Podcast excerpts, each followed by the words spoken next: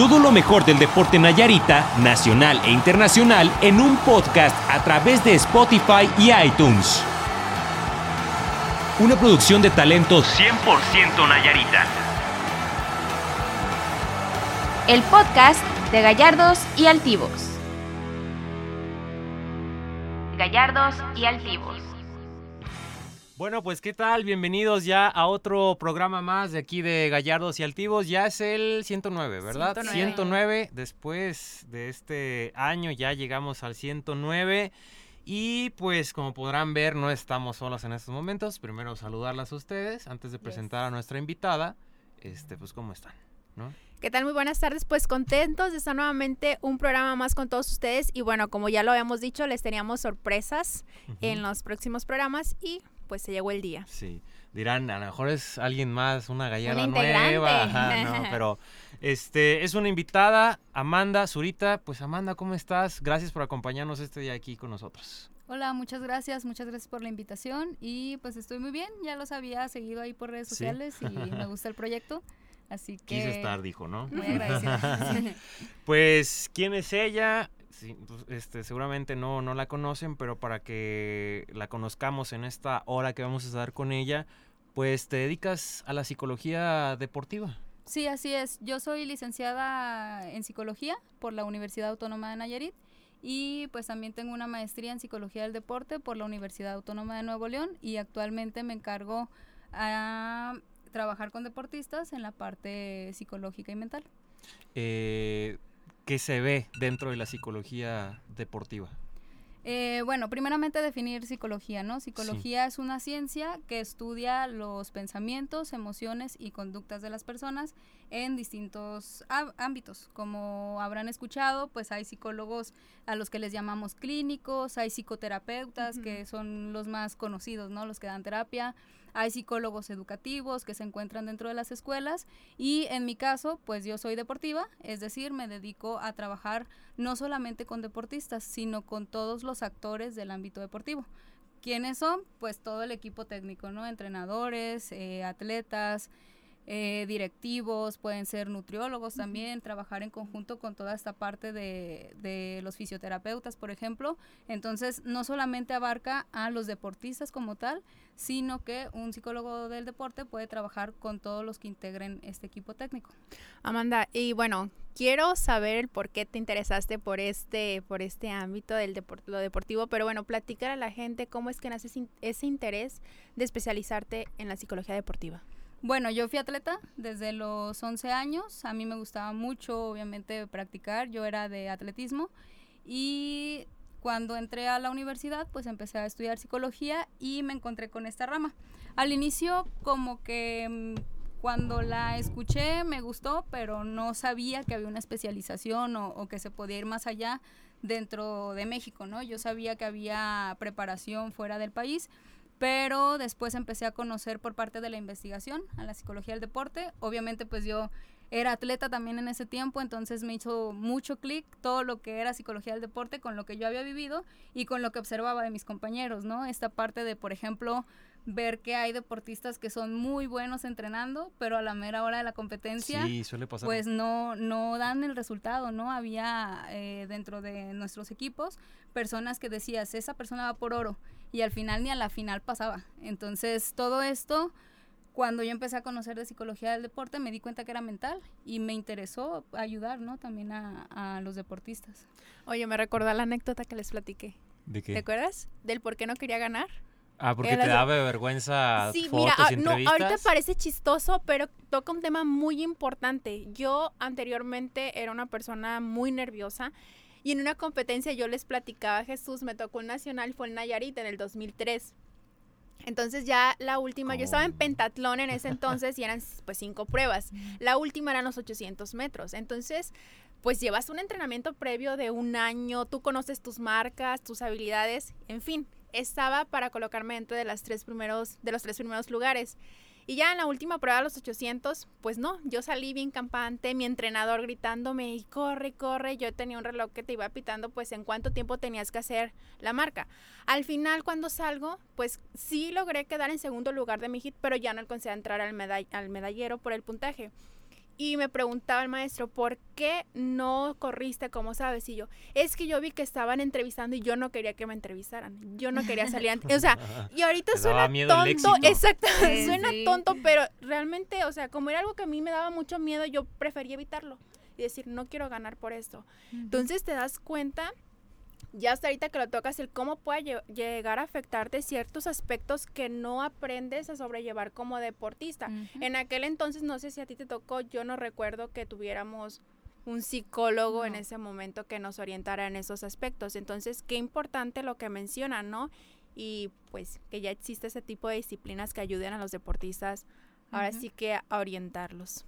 Sí, fíjate, y lo que dices eh, me gusta mucho porque No, sí habrá personas que, por ejemplo, eh, la entrevista sea un algo que los motive. O sea, que digan, quiero ganar para que me entrevisten, pero a ti en, en particular no. Entonces, por eso es bien importante un psicólogo del deporte, porque es una atención personalizada, ¿no? Y, por ejemplo, un entrenador se puede ir con la finta de que, ah, a los atletas les gusta que los entreviste, pues ahí hasta pueden utilizarlo como motivador cuando a lo Sí. mejor para la persona no lo es, ¿no? Sí, porque a lo mejor hay, hay ciertos deportistas como que no dimensionan esa parte todavía, ¿no? De ser entrevistados o no dimensionan que ya es parte de- del éxito o que eres importante a la hora de que te estén este, entrevistando por lo que conseguiste. Yo sí recuerdo en su momento, hace como dos, tres Olimpiadas, eh, en atletismo sabemos que es el potencial de Nayarit a nivel sí. nacional, de que sí había deportistas que dices, estas son medallas seguras, mínimo va a haber 10, cuando en realidad había 5, 6 y dices, el mero, mero gallo, pues, ¿Qué pasó? Que pa- ajá. se enfermó Sí. el estómago de nervios o, o no sé, un día antes y te quedas de, de entonces. O sea, va más ahí también, por ejemplo, ¿no? De la cuestión psicológica y qué tienen que hacer ellos, o sea, el nervio, qué se tiene que trabajar ahí. Bueno, aquí como dices tú, hay muchos equipos aquí en Nayarit, pues desafortunadamente no se cuenta con psicólogos, ¿no? En los equipos. Entonces aquí es algo que tú personalmente lo vas haciendo, ¿no? Como no tienes la figura de un psicólogo, pues tú personalmente lo vas haciendo y conforme a la experiencia obviamente vas mejorando esto, ¿no? Ya cuando llevas dos, tres años a lo mejor ya eres más consciente, ya eres más maduro también deportivamente y puedes sobrellevar más esta ansiedad, le llamamos ansiedad precompetitiva.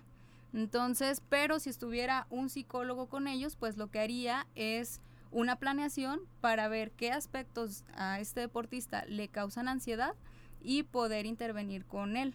En el caso de que el psicólogo deportivo también tenga contacto con el entrenador, por ejemplo, que la verdad es algo que yo hago, pues también se le da la asesoría al entrenador para que él pueda sobrellevar al momento de entrar a competir con quién platicas, con tu entrenador. Sí. Entonces, para que Tener ellos palabras sepan motivantes, todo eso, ¿no? Sí, Para poderle trabajar la, la mente y que salga a, Sí. a conseguir los resultados. Sí, precisamente. También eso, bueno, no sé, los deportes, por ejemplo, ese es muy individual, pero yo como equipo, Ah, ya sé, el conjunto. sí, en conjunto es algo muy difícil y que como jugador también es difícil de entender porque justamente esa, ese método de motivación, eh, en lo personal, a mi entrenador yo decía, es que ¿por qué eres así? O sea, a mí no me está sirviendo, a mí me estás derrumbando la confianza y yo, o sea, no, me- no voy a hacer nada. Y él esperaba ver una, así como de, ah, unas cachetadas casi, casi, ya, me voy a poner a, hacerlo. Exactamente. Y es muy interesante cómo juega un papel importante, aunque no se ha visibilizado el del psicólogo y más en esta área del deporte, ¿no? No sé si algunas otras personas habían pensado en esa En cómo influye. Ajá, en cómo influye o en la importancia que es integrar, pues yo veo como lo ideal sería un equipo de trabajo de, pues que coordine Todo, a un deportista, un equipo, pues como tú mencionabas ya todo el, el conjunto, una organización, pero pues tal cual al deportista, o sea, y si uno falla, pues que es un equipo ya valió todo y lo vi muchas veces en muchas competencias y era de no manches, o sea, ¿por qué? Y no había manera de tú como jugador, de como compañero levantar ese ánimo y muchas veces también sentía que esa guía que suele ser el entrenador se pierde o no te ayuda o te bloquea en vez de, de orientarte. Sí, precisamente aquí lo interesante es que tú cuando empiezas a ser deportista, se acerca el entrenador a explicarte cosas técnicas, cosas de fuerza, cosas tácticas, pero es muy raro que un entrenador se acerque y te diga, por ejemplo, cómo manejar tus emociones, cómo gestionarlas, eh, o que te diga qué va a pasar cuando tengas ansiedad, ¿no? Porque a veces ni los entrenadores saben, hacer esto. Entonces lo que dices es muy importante. Puede que a personas sí les funcione ese método, ¿no? De ser duro Es- o a lo mejor decir ciertas Es palabras. lo que te iba a comentar, ¿no? Porque, por ejemplo, aquí es muy común ver eh, niños o grupos eh, entrenando. Y a mí me ha tocado ver esta parte de los entrenadores que están gritando, gritando y gritando. y llega el momento en que lloran a ciertos este, deportistas, ¿no? En su Sí. momento yo también, cuando hacía natación, me desesperaba que me gritaban y por eso no Te este, bloqueas. te bloqueas. Pero es bueno eso de los entrenadores, o sea, que estén así sobres o de plano debe haber un trabajo especial de que, oye, ¿sabes qué? No les grites, llégales por este lado con estas palabras, porque, no sé, o sea, cuando eres niño yo siento que puede ser una barrera para Sí. más adelante, de, o, o mejor dicho, puede ser como que un punto de que, ¿sabes qué? Ya no No me quiero. voy del deporte, Exacto. me voy del Sí. deporte por esto, por un solo una persona que a lo mejor te gritó o que te dijo que no servías o, o no lo sé, ¿no? O sea, ya ahorita creces y dices, ah, no sirves, ah, ¿cómo que no sirvo? Pues ahí te va y te voy a Te voy a responder. decir, Pero no todas piensan igual, o sea, si es bueno o no. Pues en el deporte infantil sí hay que tener ciertas especificaciones, ¿no? En el deporte infantil es de formación, es decir, tú como entrenador le vas a dar las bases al niño para que pueda realizar su deporte, incluso si más grande quiere irse a, a un nivel ya más alto, un nivel competitivo, un, nove- un nivel profesional, incluso internacional, pues el niño tiene que tener las bases. El punto aquí es que hay una diferencia entre gritar y ser irrespetuoso, ¿no? O faltar Sí. el respeto hay muchos entrenadores que quieren tratar a los niños como tratan a sus atletas adultos y Mm, esto pues sí no. hay que diferenciarlo Sí. Porque obviamente como dices un niño no tiene la madurez para saber ah mi entrenador me está motivando no por eso me dice eso o me está retando un niño lo percibe de manera diferente entonces aquí sí hay que tener mucho cuidado. También los entrenadores deberían de contextualizar hacia quién me estoy dirigiendo no Claro. ¿Y cuáles son las afectaciones más comunes en los deportistas o cuál es, digamos, la constante te- que tú encuentras al, tra- al tratarlos? O sea, por, o sí, o sea, no, no lo sé, o sea, porque se me viene, por ejemplo, a la mente el deportista que no radica en su, en su ciudad de origen, que por ejemplo aquí mismo, los que vienen de, de la sierra, que vienen de Tuxpan, de otro lado, que a lo mejor eso como que les, les pega, cuestiones, no sé, de depresión, o sea, ¿tú qué es lo- el análisis que haces que dices, estas son las afectaciones más comunes que hay dentro de los deportistas para desenvolverse? Bueno, para mí el motivo de consulta más común ha sido el de la ansiedad precompetitiva, ¿no? Todos, eh, la mayoría de, la- de los atletas que se acercan a mí llegan diciendo, este, pues no sé qué me pasa, pero en competencias la riego. O Sí. eh, es que un día antes entreno súper bien, hago la marca, voy por medalla, pero en competencias me siento muy mal, me bloqueo, mi mente se bloqueo, se bloquea y la gente incluso me dice que yo soy muy bueno, nada más falta creérmela. Sí. Entonces, esto es como así el, el clásico diálogo que a mí me llega. Y pues aquí sí es mucho trabajar con la autoconfianza y trabajar con el manejo de la ansiedad. Pero detrás puede haber muchos motivos y puede haber motivos diferentes, ¿no? A lo mejor para Itzel puede que sus papás la presionaban mucho y pues ahorita las expectativas que tiene son muy altas y a lo mejor durante toda su formación deportiva no aprendió a sobrellevar los errores, entonces por ahí me enfoco. Pero a lo mejor para alguien más, pues en realidad lo que tiene es que vive lejos de casa, ¿no? Que resulta que él es de el Nayar y se lo trajeron a la ciudad, se lo trajeron a Tepic y esto de estar aquí eh, sin su familia y en un lugar muy diferente y comiendo cosas diferentes y con un entrenador ahora sí, pues puede afectarle psicológicamente. Entonces puede haber muchos factores, pero en cuanto a queja, esa es como la, la principal. Los clásicos Que no se la nervios creen. de competencia o que no se la creen. ¿Y cómo les llegas tú a ellos? Porque pasa no solamente aquí, sino a nivel nacional. O sea, México sabemos que en Olimpiadas y todo eso no es potencia, o más que en ciertos deportes, pero llega a haber ciertas sorpresas, tanto malas como buenas, pero principalmente, ah, es que esta clavadista nos va a dar medallas y ¡pum! No pasó nada, o, o ¿por qué no dar el siguiente salto, no? O sea, también va de esa parte de que, ah, es que México siempre es como que malo en ciertos deportes, o siempre es esa de, siempre falta un pasito, pues, ¿no? O sea, pues cómo llegar ahí, por ejemplo, a decir, sí, eres bueno y lo vas a lograr. Es un entrenamiento mental porque no es nada más llegar y decirlo, Decirlo. ¿no? Y, y ya al día siguiente ya lo hago bien. Es entrenar la mente así tal cual, a pensar como nos conviene pensar y pensar de una manera más objetiva, porque también no es tan mágico, ¿no? No es nada más decir, ah, sí, De soy bueno y lo voy a sí. lograr y, y lo hago. No funciona así tal cual, ¿no? Debe Más de o haber- menos cuánto tiempo dura un proceso así. Depende de la persona. La verdad es que sí depende. Hay, por ejemplo, personas, acabo de ver una chica que me hizo una consulta y le hice solamente dos sesiones porque en realidad su consulta era muy básica, había pasado algo muy específico que la hizo dudar de ella y dos sesiones. Pero si hay personas con las que este tema, por ejemplo, de la autoconfianza, viene desde muy atrás, porque también antes de ser psicóloga del deporte, soy psicóloga. Psicóloga, sí. Entonces veo también otros aspectos, ¿no? Puedo ver aspectos familiares, puedo ver aspectos de crianza, por ejemplo. Entonces cuando viene de más atrás, sí suele ser un proceso largo. Estoy hablando de largo. meses, incluso pues sí puede pasar del, del año en caso de que haya alguna competencia también más importante a la que se estén preparando. Oye, Amanda, y bueno, platicando ya referente a las competencias y todo esto, ahorita pues vivimos una situación a nivel mundial que yo creo que ha afectado a todos en general, pero pues nos vamos a enfocar en los deportistas. ¿De qué manera les puede llegar a afectar a aquellos que quizá cambian su rutina? Es decir, yo entreno diario de tales horas a tales horas. Se viene la pandemia y es como decir, pues no sabes qué, tenemos que parar los entrenamientos o hay quienes ya lo retomaron, pero no el ni- al nivel que estaban. ¿De qué manera les puede afectar esto? Bueno, ya llevamos un año, así Sí. que obviamente los deportistas han pasado por toda esta etapa de estas etapas de, de muchos meses.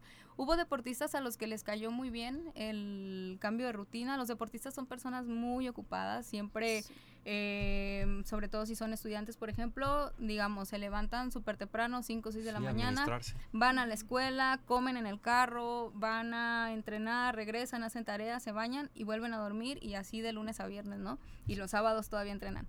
Entonces, a algunos deportistas al inicio sí les cayó muy bien esta break. Este sí, descanso. este, De descanso, este ¿no? descanso y el decir, ya tomo clases en línea en mi casa y me ahorro los traslados y me da tiempo para Sí. acostarme en el sillón, ¿no? Y esto es muy, muy bueno. Al inicio hubo muchos deportistas que lo vieron de una forma más positiva porque tuvieron esta oportunidad de hacer cosas incluso que antes no hacían. Pero poco a poco, pues también la motivación se vio afectada. No es lo mismo entrenar y también depende del deporte.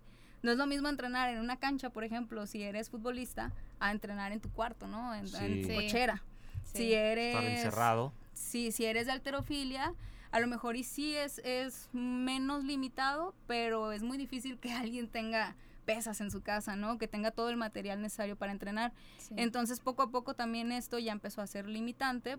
O, por ejemplo, en, en deportes de conjunto, La convivencia. El no ver, con, ajá, con los parte- compañeros. sí, ¿Te sí, sí, parte a- también de, lo padre del, de entrenar en, En grupos, grupo es la cotorreo, diversión, ¿no? sí. Y, y todo esto obviamente llegó a afectar. Hubo atletas que dijeron, yo ya no entreno o ya me quiero salir, tuvieron esta crisis en la que decían, ya me quiero salir, o sea, mi competencia ya ni se hizo, no se va a hacer, no sé cuándo voy a volver, tengo problemas en la escuela, entonces eh, aquí la capacidad de adaptación fue pues, clave. cada quien, O sea, ¿no? para los que todavía están entrenando, felicidades porque tienen una capacidad de adaptación muy, muy grande. Y para los que no, pues revisar, ¿no? ¿Qué está pasando ahí mentalmente que los hizo abandonar? Llevamos va mucho tiempo, ya, ya va un, un año, estamos a días de cumplir el año. Entonces, obviamente a cada quien le afectó de manera diferente, pero sobre todo deportistas de alto rendimiento, pues sí, se tuvieron que quedar a entrenar y a- con todos los desafíos que, que esto conlleva.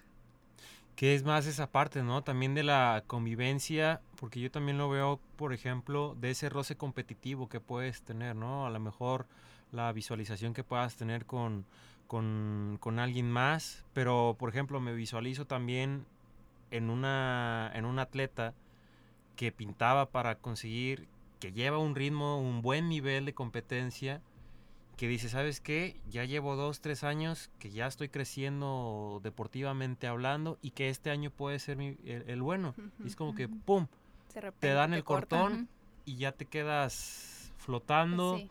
No sabes si este después lo puedas retomar, no lo sé, todo, todo ello, ¿no? También, porque por ejemplo aquí iba a ser, ¿qué iba a ser aquí? Iba a ser regional aquí, ¿no? En, en Tepic, Sí. el año pasado. Sí. Se me hace que sí. O sea, al estar en tu casa y, no, pues siempre. ¿no? O sea, de verdad es, es bastante complicada esta, esta parte. ¿Tú llegaste a tener eh, deportistas eh, nayaritas así que se vieron afectados por la, por la pandemia? Sí, ah, hubo deportistas que tenían una competencia ya fija.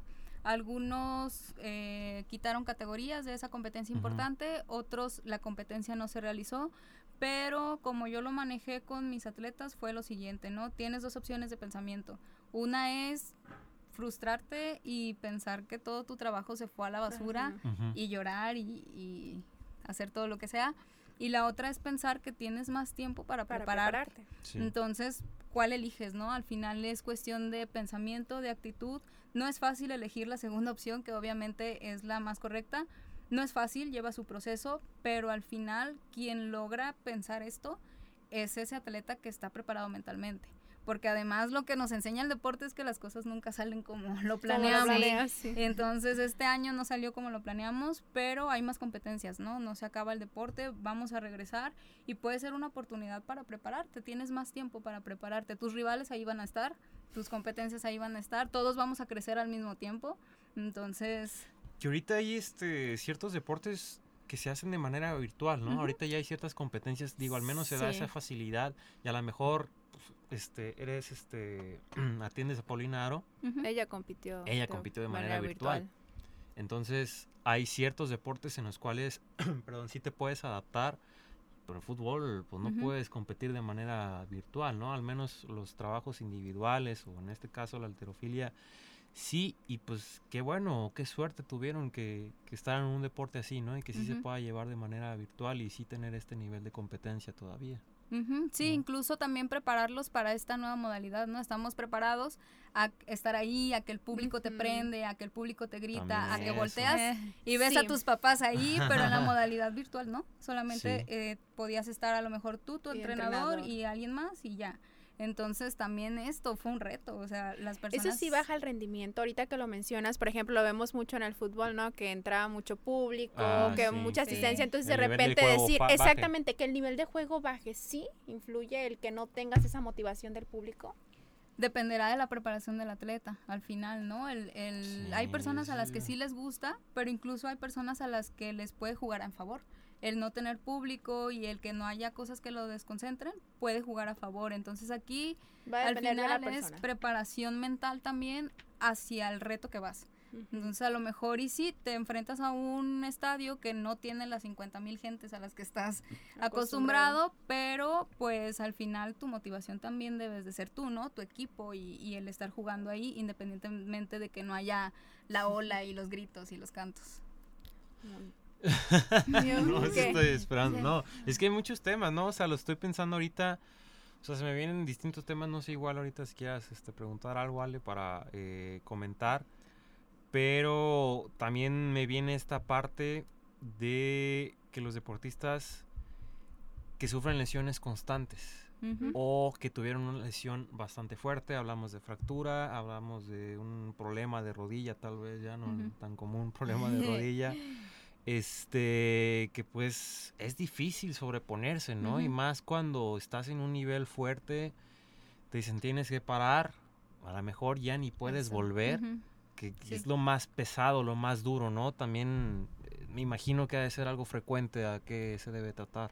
Sí, aquí lo podemos tratar de manera de, de muchas maneras, ¿no? Por ejemplo, hay personas que se lesionan, pero que tienen la oportunidad de volver. A lo mejor la lesión es media o, leve y pueden volver, pero se tienen que apegar al tratamiento. Y a veces esto también es mucho, muy psicológico. Hay personas, eh, hay personas que sí pueden ir con el fisioterapeuta, pero lo que hacen en la casa, lo- sus tareas de casa, no sé, ponerte hielo, por ejemplo, no lo hacen. Entonces, obviamente aquí eh, la recuperación se va a alargar. Hay que ser consciente y el psicólogo puede trabajar en esto al atleta de que eso es parte de la recuperación también, entonces que se apegue al tratamiento. La otra es la espera, ¿no? A veces te paran dos, tres meses, pero a veces seis meses. Entonces, a veces es mucho, a veces pasas por una operación o por algún procedimiento que es complicado y esta frustración para los atletas a veces es muy fuerte.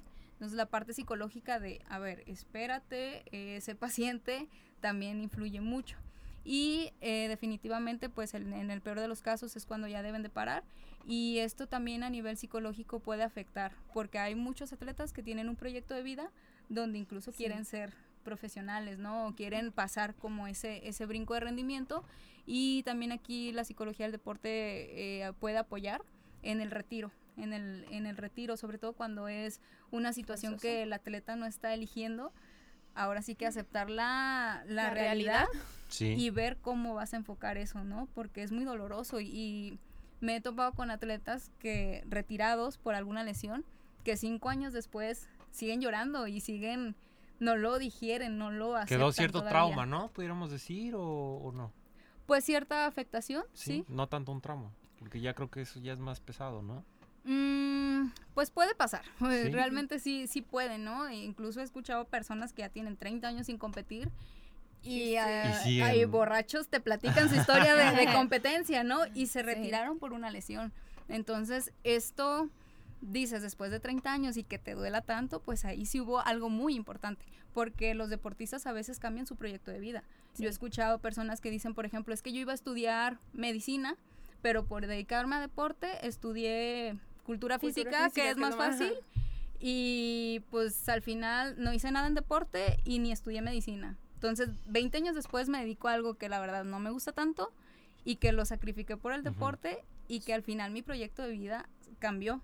Entonces aquí Puede ser sí algo frustrante, ¿no? El, el, hecho de decir, no resultó como, como yo esperaba. Sí. Por ejemplo, ahorita me viene un caso muy en particular. Recuerdo haber leído en su momento sobre este caso. Es, un futbolista del Real Madrid, bueno, ya no está en el Real Madrid, Gareth Bale, que él tuvo lesiones constantes, ¿no? Infinidad de lesiones, mes, dos meses parado, volvía y se volvía a lesionar otro mes y así. Y creo que leí el análisis que le hicieron por completo de todas las afectaciones que ha tenido y que ya meramente era ya un síndrome o ya una cuestión psicológica. el problema de sus lesiones, no tanto que no estirara bien, que ya se estiró de que sí tuvo un este, sobre sí una, sobreestimulación, una sobre, una fatiga, sino ya era meramente algo psicológico. La cuestión de no estar bien psicológicamente puede afectar en eso, o sea, decir pues es que yo estoy bien, ¿no? Es como de esos, no sé, el embarazo ficticio, no sé cómo se de psicológico. O sea, de verdad sí puede haber algo así, lesiones psicológicas, vaya a decir, es que, ay, no sé, me da miedo lesionarme, pero pues no está bien trabajado el, cerebro. Creo que siempre queda como un temor. Bueno, yo no sufrí una lesión así muy grave, pero sí me acuerdo que primero recuerdo que fue una temporada que a mí me, me o sea, estaba jugando muy bien fue una lesión que se originó por una, una situación con el coach de un castigo y que yo también por la terquedad de decir, no, pues ahora lo voy a hacer, pues terminó siendo peor y el médico, o sea, me atendieron, después de que me dieron de alta, seguía, yo volví a entrenar, me dijeron, obviamente no, pues vas a trotar, vas a hacer esto, de menos a más me dolía, me dolía y yo, bueno, ya está del miedo a correr y a, hacer todos los ejercicios o si me está pasando algo. Igual, tuve que recurrir a un especialista. No, pues sí, te quedó esto, esto y esto. O sea, estuve casi un año y fue bien frustrante. Y pues mi entrenamiento era en la universidad. Entonces yo salía de clases y me acuerdo, pues yo tenía que esperar, estaba en muletas y veía a mis compañeras pasar y lloraba del coraje. Decía, uy, o sea, no las odio, pero no las quería ver. Decía, no, no, no, no, o sea, ¿por qué juegan? O sea, yo mm, de verdad ni pasar por el campo porque lloraba y no sé, creo que es un sentimiento, pues no sé cómo explicarlo, pero muy específico y que sí puede llegar a afectar a cierta, de cierta manera, en muy particular a mí, me quitó pues toda una, prepara una preparación que después era en el tendón de Aquiles, mi lesión. Entonces, uno, pues cuidarme. porque era o sí o ya olvídate de volver a participar.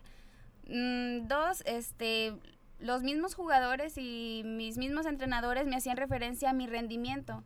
Es decir, es que así no jugabas, es que así, y yo, pues es para lo que doy, o sea, no me pidas que haga lo que hacía hace un año porque la verdad no puedo, la verdad me da miedo de que me metan en el pie y ya me vaya a pasar algo y aquí quede, ¿no? Entonces creo que sí es importante, no sé si respondí tu pregunta, seguramente no, ¿verdad?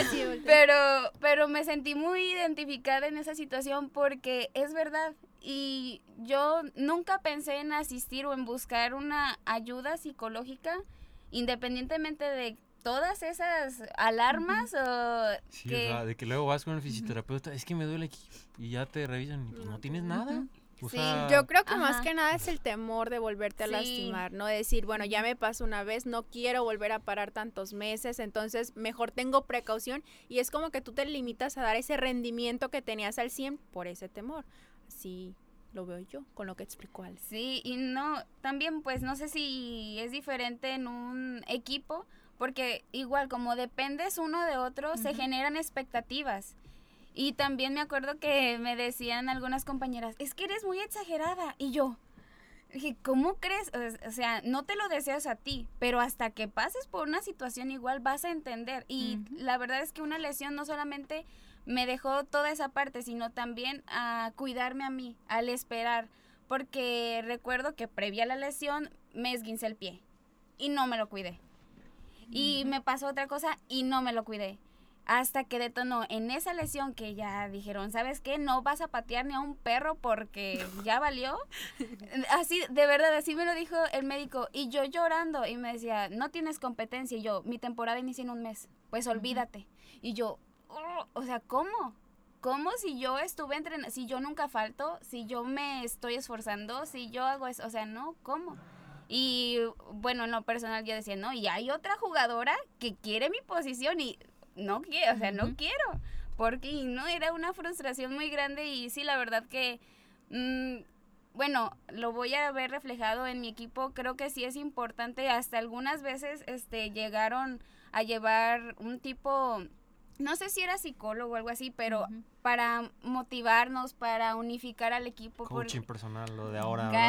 casi, casi. Sí. Y, y que, bueno, creo que con una sola vez no, no va a ser un gran avance, pero que sí es importante, ¿no? Al final de cuenta. Y pues una afectación muy individual puede llegar a Afectar, al incluso, equipo, sí.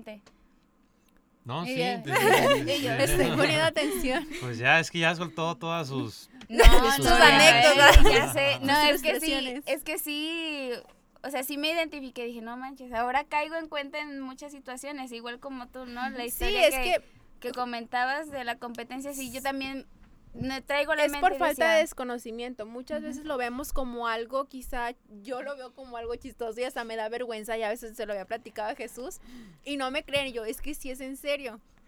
Y te digo, lo cuentas como algo gracioso, pero al final ya cuando escuchas a un especialista te das cuenta de que existen ciertos problemas que nunca te trataste y que hasta ahí quedaron. Y bueno, qué padre que ahora ya se pueda contar con, con esos avances en la psicología, que ya puedas tener quien te apoye previo a tu competencia, después de una competencia, porque ya lo mencionabas, hay quienes tienen objetivos muy grandes, no los llegan a cumplir y es como que te vienes para abajo y decir, ya entonces no, no voy a lograr lo que quería. Pero pues sí es muy interesante lo que hemos estado platicando con Amanda. ¿Alguna Este, no, sí, es que ahorita me acordé tú. también Eh. de... Sí, Deja ya es que voy a me cuento la consulta aquí de una vez, ¿no? Este, no, o sea, ahorita te digo, hay muchísimo tema en cuanto a psicología deportiva. Sí. Tú misma nos dijiste, es Sí, para tema. largo, eh, demasiado. Y por ejemplo, ahorita me acuerdo de, o al menos se me viene a la, a la mente el tema de los papás que están apoyando en ciertas competencias, en- sobre todo, en, por ejemplo, lo veo en partidos de fútbol que están presionando, que se quieren meter hasta casi casi dirigir a la cancha, ajá, exacto. ¿Qué decirle a esos papás que son encajosos, insistentes, que no dejan hacer el trabajo al entrenador o demás? Este, ¿qué, ¿qué tanto factor hay con los padres, no? Tanto esta parte cómo el de apoyar a sus este, hijos de buena manera, ¿no? Por así decirlo. O sea, ¿qué, qué, qué hay sobre esa, esa parte? Sí, la parte de los padres es muy importante, incluso a mí me gusta mucho trabajar con padres, sobre todo pues entre más pequeño el niño eh, influye, ¿no? Ya también cuando son adolescentes también, pero incluso en adultos. Entonces sí es muy importante la parte de los padres, incluso yo he ofrecido talleres para padres porque sí hay que orientarlos sobre todo, ¿no? Hay padres muy intensos, como dicen los Sí. entrenadores. Hay padres que incluso se quieren saltar la figura del entrenador, Sí. quieren dar indicaciones. Hay padres que saben mucho de fútbol, pero pues no saben de entrenamiento. Sí, Entonces, Sí. independientemente de que los padres sepan mucho de la parte técnica del deporte, incluso hay padres que son entrenadores, pero pues cuando tú estás con tu hijo, ahí eres padre, no eres entrenador. Sí. Entonces sí hay que delimitar mucho el rol. eh, es decir, los padres ahí son padres, échale porras, pero no des indicaciones técnicas para empezar. Y respetar las opiniones de los entrenadores, ¿no? Porque sí hay muchos padres que también se saltan esta figura de entrenador y pues hay que tener en cuenta que el entrenador es la autoridad Sí. en todo deporte. Fíjate, ahorita que sacó, bueno, déjame No, preguntarle no, porque sí, se me es va a ir. estoy atorado ahorita de- Eh, No, es que fíjate, se me vino algo a la mente ahorita que, que platicaba de los padres. ¿Qué pasa cuando hay papás? Sabemos que hay deportes que inicias desde pequeño y no Sí. es como que me gusta entrar, ese- o sea, tú ¿Te entras. obligan? Exacto. Eso es a lo cuando que te iba, No, o pues sea- ya te la gané. Cuando, o sea, cómo trabajar cuando un niño ya se formó desde pequeño en un deporte, pero llega a cierta edad y te das cuenta que a lo mejor es bueno, pero no le Es más el sueño del papá. Exactamente, a eso iba. Y ahorita iba a poner el ejemplo de, pero ya que nos conté, el de Carlos Vela. O sea, que él vive del fútbol, pero él siempre ha gusta. dicho, a mí no me gusta. O sea, lo hago porque soy bueno, porque me da para vivir, pero no me gusta. Al final sí les llega a afectar, no sé, eh, pues emocionalmente, decir, estoy haciendo algo que, que no disfruto. Sí, claro, también aquí está la madurez de la persona, ¿no? Estamos hablando, por ejemplo, aquí de un adulto. Sí. Tiene ahorita ya la capacidad de decir, ya no quiero jugar porque no lo disfruto. Obviamente no es tan fácil, ¿no? Ya a ese No, vive nivel, de eso. cuando ganas de, cuando vives de eso, cuando ya eres conocido, cuando ya tu nación espera algo de ti, ya es muy Sí. difícil tomar una decisión, pero hubo un punto de partida donde tuvo que elegir, ¿no? Entre Ujú. irse para allá o para acá y la influencia de los padres es grandísima y aquí tiene que ver, como les decía, Ujú. estilo de crianza, Sí. tiene que ver con el estilo de los padres al comunicarse. Algún sueño frustrado también Sí. que hay por ahí, Se ¿no? proyectan. Y aquí a veces eh, yo lo que he hecho es trabajar con los padres. Entonces a veces me llevan niños, por ejemplo, y digo, es que el niño no tiene nada. O sea, Tengo que arreglar al ¿En papá, bueno, arreglar entre comillas, Sí. ¿no? Arreglar las cosas con el papá para que el niño empiece a rendir. Y en efecto se ven los resultados positivos en el niño, porque si quitas esa variable del papá o de la mamá, ¿Sí Pues ha el habido niño- cambios? O sea, sí. en eso. sí, claro. O sea, pero ahí qué es, o sea, que los papás realmente están así de, de encajosos o, o cuál es ahí el problema, pues, más o menos con los papás. Bueno, hay padres, como les decía, que se saltan para empezar la autoridad del Ajá. entrenador, ¿no? Ahí eso- empieza a haber conflictos. Y eso abruma al niño.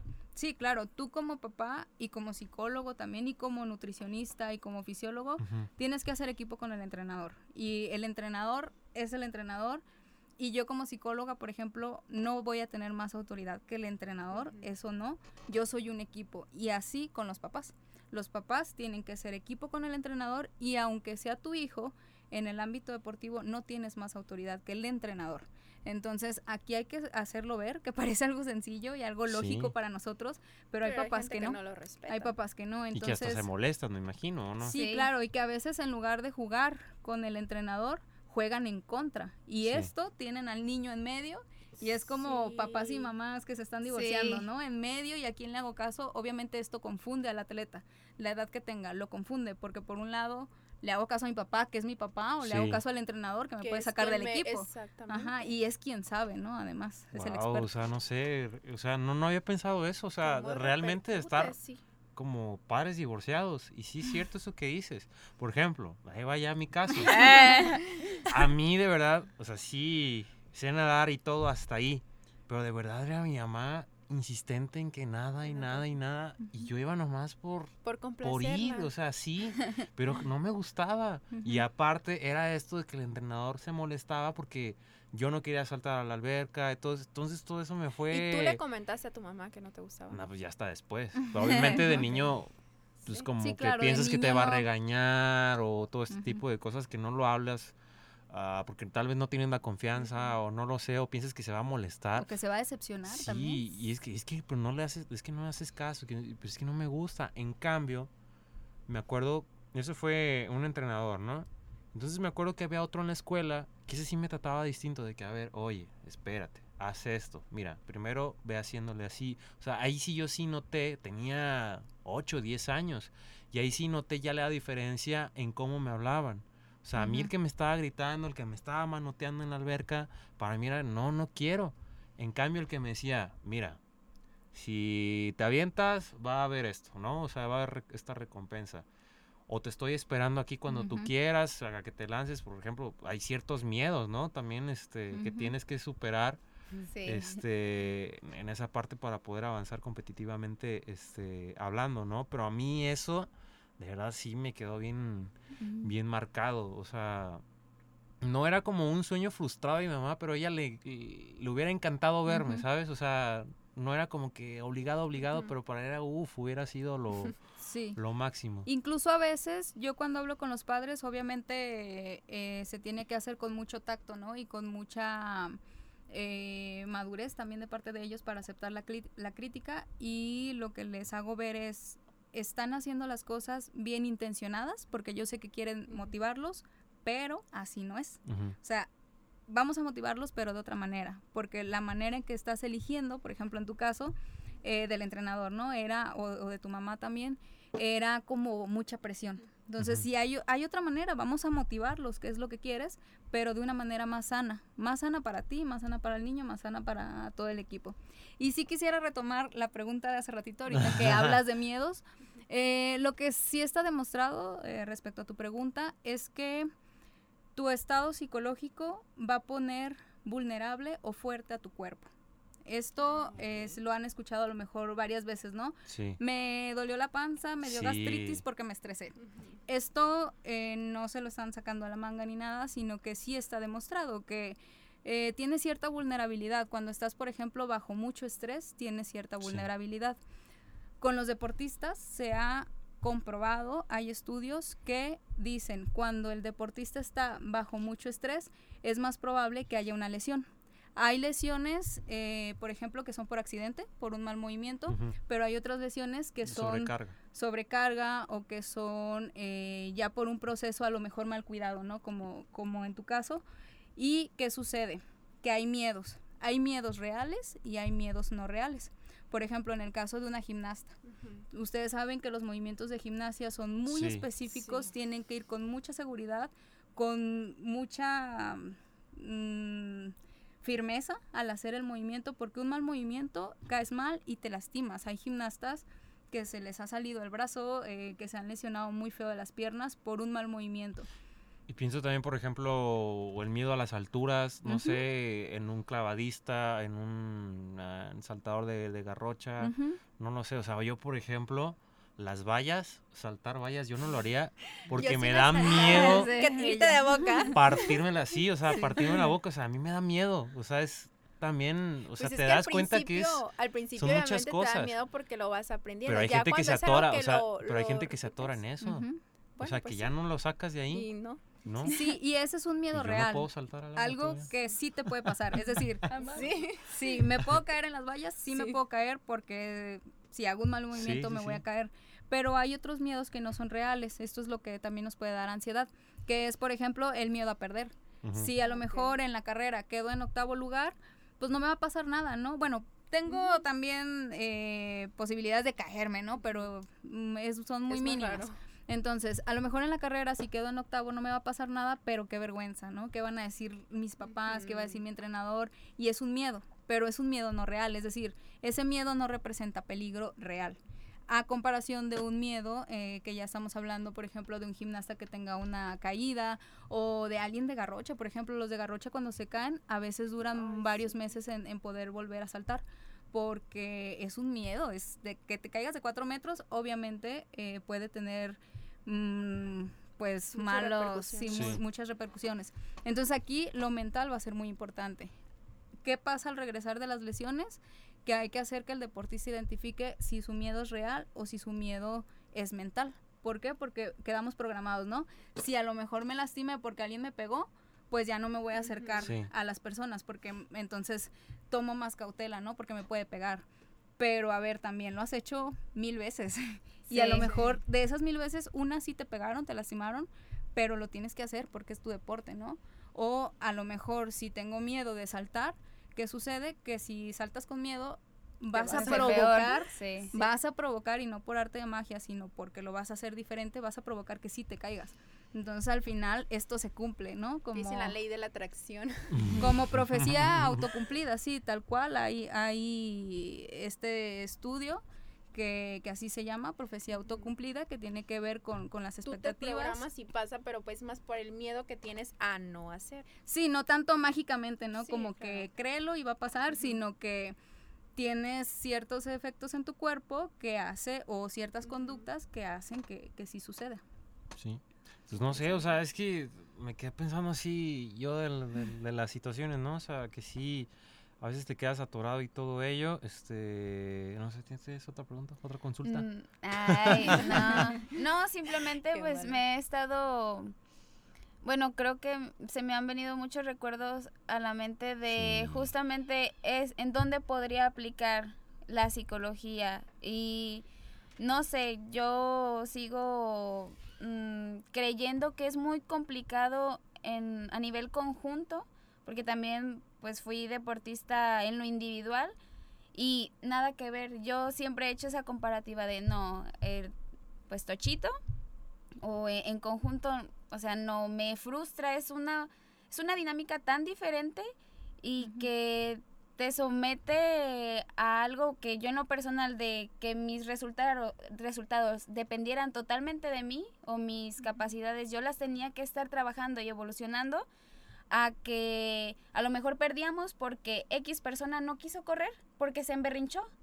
Y ni modo de ir detrás de esa persona, corre, corre, o sea, sí. es muy difícil y simplemente, este, por eso estoy muy callada, he estado como, como trayendo. Reflexionando. Sí, o sea, simplemente me doy cuenta de la importancia que es esta, pues esta ciencia, esta área y, Sí. y que no, es- bueno, la psicología pues siento que no la ven muy importante o antes no la habían visto muy importante La porque es emociones y todo eso, eh, pero te das cuenta de que no, o sea, ya como tú mencionabas, influye a nivel físico, trasciende.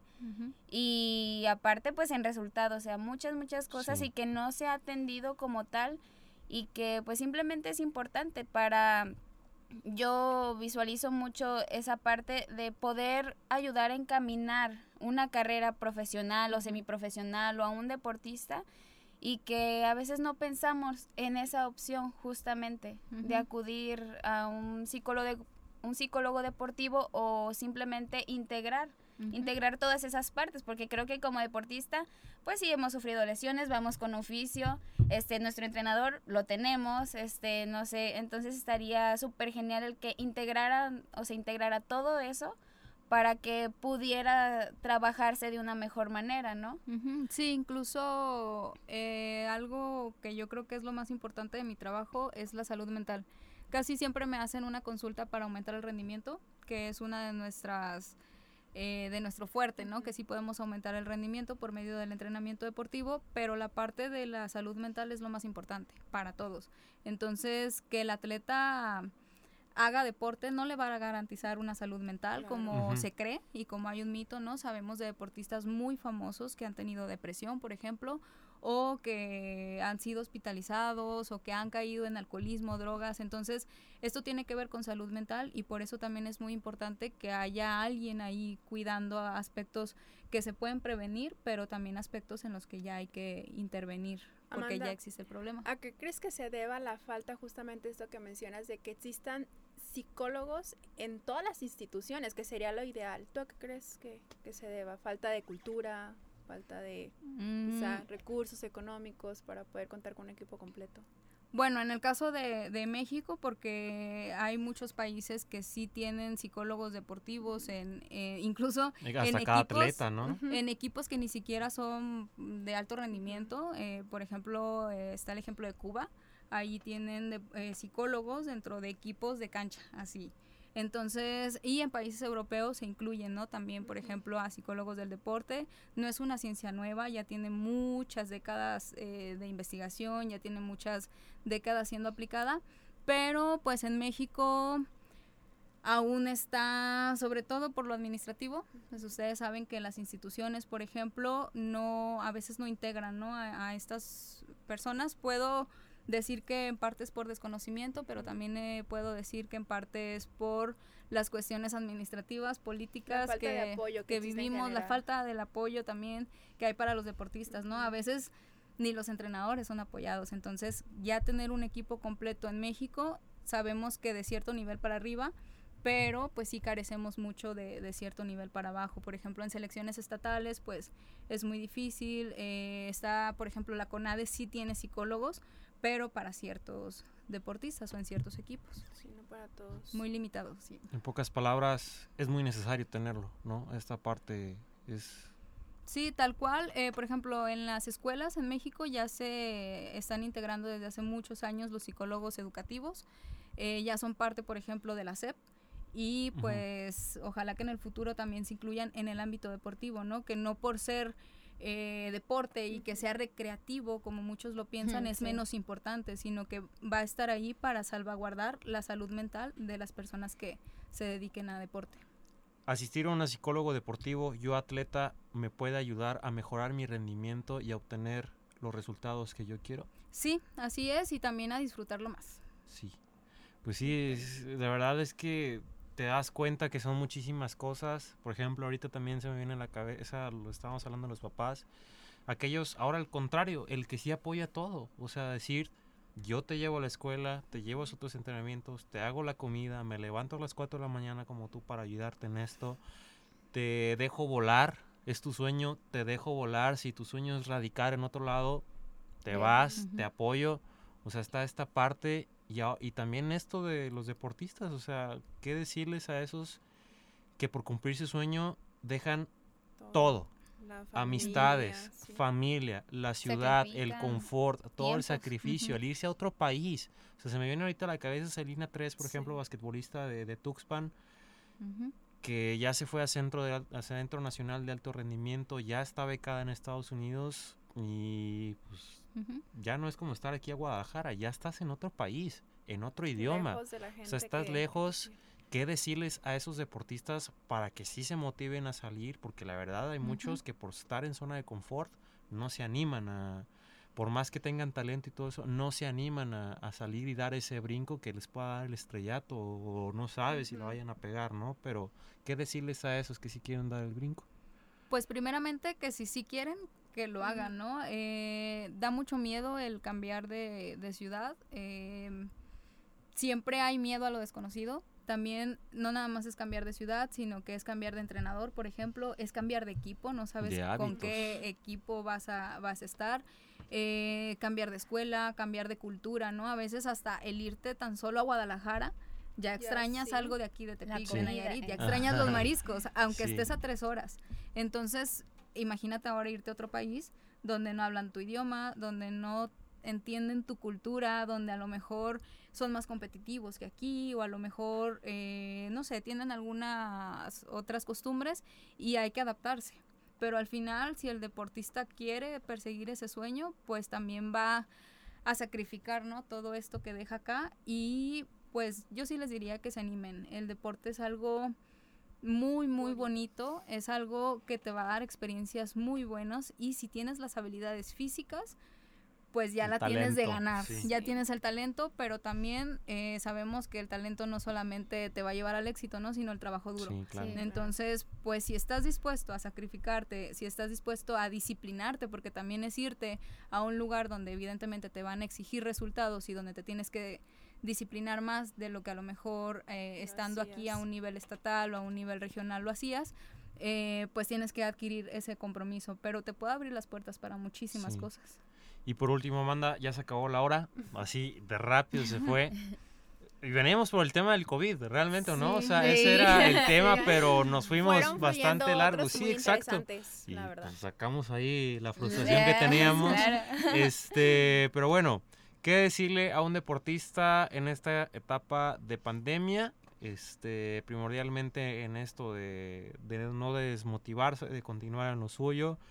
Y que sí, o sea, de verlo así, o sea, es más Ujú. tiempo de preparación para ti. Tal vez ya están abriendo ciertos espacios deportivos para que ya puedas regresar con ciertas limitaciones. Pero qué decirles para que no se bajen de- del barco y continúen en esto. Bueno, aquí, como lo mencionaron al inicio, puede haber mucha frustración el hecho de saber, por ejemplo, que no rindes como hace un año, ¿no? Tengo atletas, por ejemplo, que dicen, es que en febrero estaba súper bien. Pues sí, pero has tenido un año donde no has entrenado como no es deberías. por como, y no es por ti, ¿no? No es porque no hayas querido. Entonces, primero regresar y ser muy realistas. O sea, regresar y decir, esto es lo que puedo dar. Voy a trabajar para darlo de antes y hasta más, pero ahorita esto es lo que puedo dar. Sí. Porque, ¿qué sucede? Si no sabemos manejar esta frustración, va a ser muy fuerte el golpe de realidad donde digas, ay, llegué y no aguanto a correr ni 8 kilómetros, cuando antes corría 12, ¿no? Entonces, eh, este, esta parte de, de aceptar que no tienes el mismo rendimiento va a ser primordial para que tu proceso lo lleves de una manera adecuada, que lo lleves de una manera consciente y compasiva con uno mismo, donde Sí. sepas que has dado lo mejor de ti este año, que este año fue muy difícil en todos los aspectos, personal, deportivo, académico, familiar. Entonces, saber que si estás regresando es porque mantuviste todo ese año de, de preparación, buena, mala, regular, excelente, pero lo mantuviste y ser como muy pacientes, plantearse objetivos nuevos. A lo mejor y tenías, Y no lo- también. y realistas, tenías a lo mejor un clasificatorio, ¿no? Que ya no se pudo dar, pero viene otro. No se va a acabar el deporte, viene otro clasificatorio y la única manera de llegar a él es trabajando. Entonces tienes un trabajo previo que a lo mejor un poco más bajo que el que, el que tenías el año pasado, pero ahí está el trabajo, ¿no? Entonces, ahora sí que echarle ganas, eh, entrenar con mucha disciplina y comprometerse a que si regresaste es para llegar al punto donde quieres. Eh, ¿Dónde te pueden ver? ¿Redes sociales? ¿Números? Eh, Bueno, en Insta estoy como SIC Amanda Zurita. Si gustan, al ratito por ahí les comento. igual de cuentas. ahorita Es PSIC punto Zurita. en Y Instagram. en Facebook, eh, mi página de internet está psicóloga del deporte Amanda Zurita. Sí. Con ese no, con ese no se equivocan. Entonces, por ahí subo eh, contenido, videos, frases, tips. Entonces ahí sigan. Número telefónico también. Sí. ¿Sí? Para ¿Tú quien se interese en Va. potenciar su... Sí. No, En esta buena- mencionado, que, que no nada más es deportivo. Exactamente, es a lo Sí. que iba, que personas que se interesen en realizar alguna actividad, aunque no sean deportistas, también pueden consultarla. Sí, claro. Bueno, pues ahí está, no sé, un número telefónico por sí, último. el número es 8110 Ajá. 33 7878. Sí. Sí. Ok, va, pues ahí lo vamos a estar poniendo de todas maneras durante el programa. Muchísimo tema, de mucha tela donde cortar. Igual, si tienen dudas ustedes, igual ahorita vamos ya, las frustraciones que tuvimos y todo, vamos a sacar más. Pero si tienen algunas dudas en cuanto al tema, o nos escuchaste o nos viste, pues podemos hacer una segunda parte, ¿no? O sea, ya con temas algunos más este, específicos, eh, sí, o casos Sí, más eh, para ejemplificar, ajá. Entonces, pues ahí está. Compartan el video, escúchenos. Este, estamos en Facebook, en Instagram. saber. Y siempre se me Spotify, olvida. Spotify. Ahí ya YouTube. estamos en Google Podcast también, ¿eh? Próximamente en Amazon en Music también. Pero bueno, ahí estamos. Ahí estamos. Y pues muchas ya. gracias por Y muchas acompañarnos. gracias, Amanda, la gracias a verdad. ustedes. La verdad, una plática muy interesante. Y pues, Nos ya. vemos. Bye.